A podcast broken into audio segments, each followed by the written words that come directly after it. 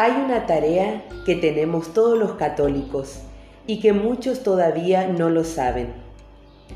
Hola, soy Mariana y te invito a reflexionar un poco más sobre la vida de, nuestra, de nuestro Padre Reginaldo, nuestra fe y la práctica de la misma, iluminados por la vida, palabras y obra de nuestro Padre Reginaldo y para eso cuento con la compañía de Leonor, quien compartirá con nosotros una mirada sobre esta tarea cristiana que todavía muchos no conocen.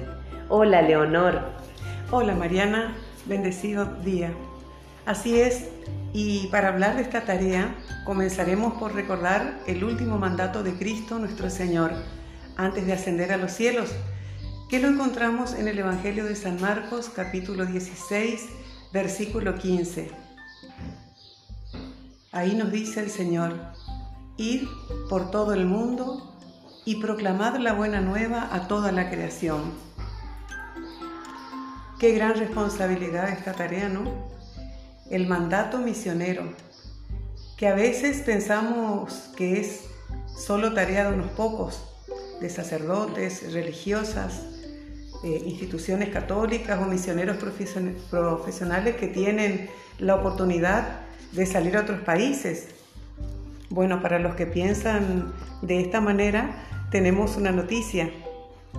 Todos los bautizados somos misioneros.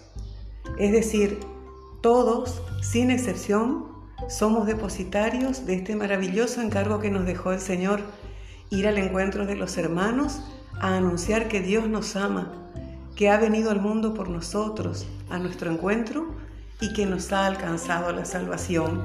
Sí, Leo, y justamente relacionando este mandato misionero con las actividades actuales de la Iglesia, recordemos que en el año 2023 se realizará un sínodo, que es un evento en el que participan el Papa y los obispos, a fin de tratar asuntos de intereses vigentes para la Iglesia. En este caso, relacionados con los nuevos desafíos de la Iglesia misionera. Pero este sínodo no solo contemplará esta reunión del Papa y los obispos, sino que por primera vez involucra a todos los bautizados, el pueblo de Dios entero. Y es todo un proceso de escucha a Dios y a, los hermanos. Y de discernimiento, que ya ha comenzado en octubre del año 2021 con su primera etapa, que es la fase diocesana o asamblea de las iglesias locales. Luego seguirá la fase continental y culminará con la fase universal. Así es, y hace pocos días acaba de concluir la Asamblea de América Latina y el Caribe, es decir, para nosotros la primera etapa, bajo el lema Todos somos discípulos y misioneros, que dejó 12 desafíos que abarcan este ser misioneros en medio de un tiempo de crisis. Sí, aquí una vez más podemos centrar nuestra mirada en la persona netamente misionera de nuestro Padre Reginaldo que salió al encuentro de tantos hermanos que no conocían el amor de Dios. Efectivamente. Y para contextualizarnos mejor, eh, digamos que la misión es una sola, la que nos ha dado Jesús, y la leíamos en el Evangelio de Marcos, que es explícitamente el anuncio de la buena noticia a toda criatura, y que se completa en el Evangelio de San Mateo, en el capítulo 28, versículo 19, cuando nos dice, Id pues y hacer discípulos a todas las gentes, bautizándolas en el nombre del Padre y del Hijo y del Espíritu Santo, y enseñándoles a guardar todo lo que yo os he mandado. Dentro de esta comisión divina, la Iglesia distingue, de acuerdo al destinatario o hacia quién va dirigida la proclamación, dos tipos de misión ad intra, llamada también misión local, dirigida hacia adentro a reanimar o revitalizar un determinado espacio eclesial, y la misión adyentes, hacia afuera, para aquellos que aún no han recibido el primer anuncio de la fe. nuestro padre Reginaldo Toro, como obispo, realizó lo que se conoce como misiones internas, derivadas de una recomendación del antiguo derecho canónico que determinaba que los párrocos procurasen proporcionar a sus feligreses por lo menos cada 10 años una misión sagrada.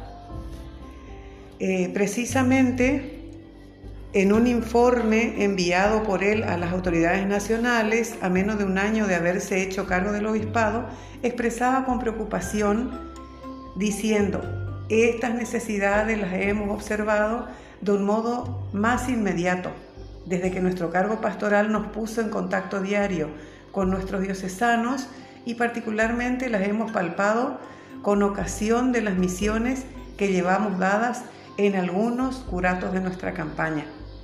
Aquí él, aquí él se refiere a, a las misiones en las que él va a conocer a los párrocos y su realidad, pero más allá de, ver eh, todo el tema de los sacerdotes, de cómo ellos estaban formados y cómo iban eh, trabajando con sus comunidades, él ve la ignorancia religiosa de la gente, eh, que había poca práctica sacramental y como ya habíamos dicho en otros programas, Mariana, el tema de la relajación de las costumbres de esa época que a futuro iba a impactar negativamente no solo en la vida personal de los fieles, sino también en la, vida comunitaria.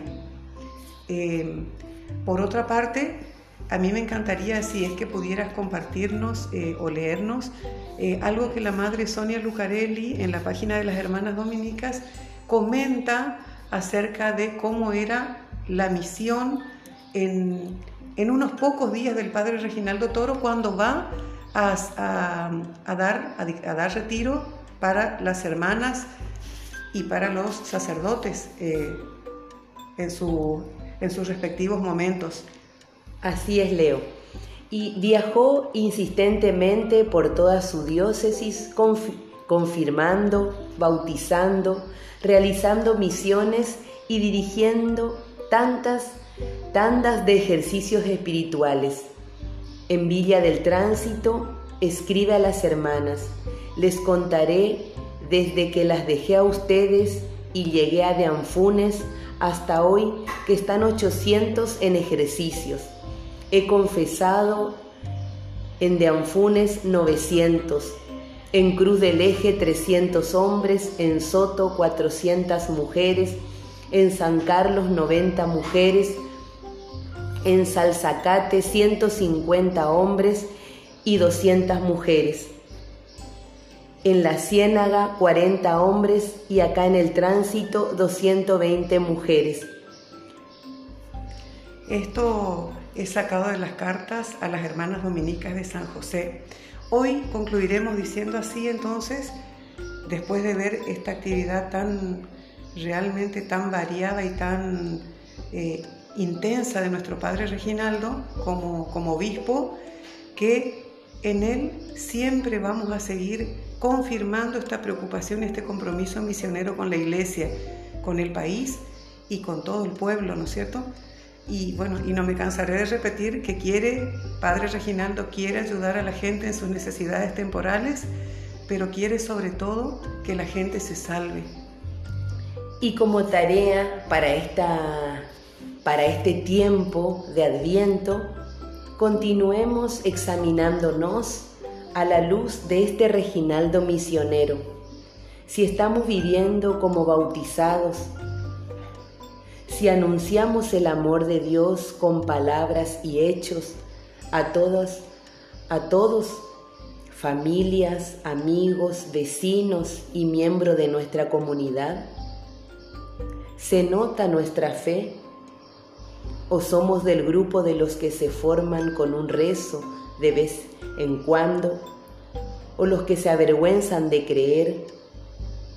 ¿O de aquellos que viven relajados moralmente, sin realizar ninguna acción para que esta sociedad sea más cristiana?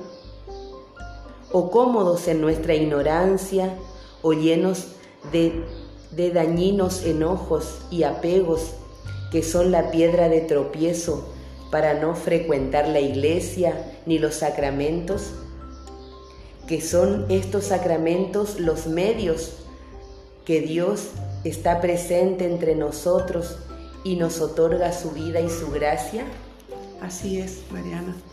Volvamos a, a ver y a oír a Reginaldo y también a mirar a San José, el hombre sinodal que escucha y camina, que da pasos concretos junto a María, muchas veces cansado o por caminos riesgosos, pero siempre esperando a Jesús, preparando su llegada, guiado por Dios, cuidado por Dios, por amor a Dios. Y nosotros nos animamos a seguir caminando y proclamando a Jesús a pesar de los riesgos, el cansancio, la gente negativa o poco religiosa, poco sacramental, poco coherente o de costumbres relajadas? Ánimo, ánimo y buena voluntad que Cristo viene. Vayamos a abrazar a la humanidad doliente y comenzamos por casa.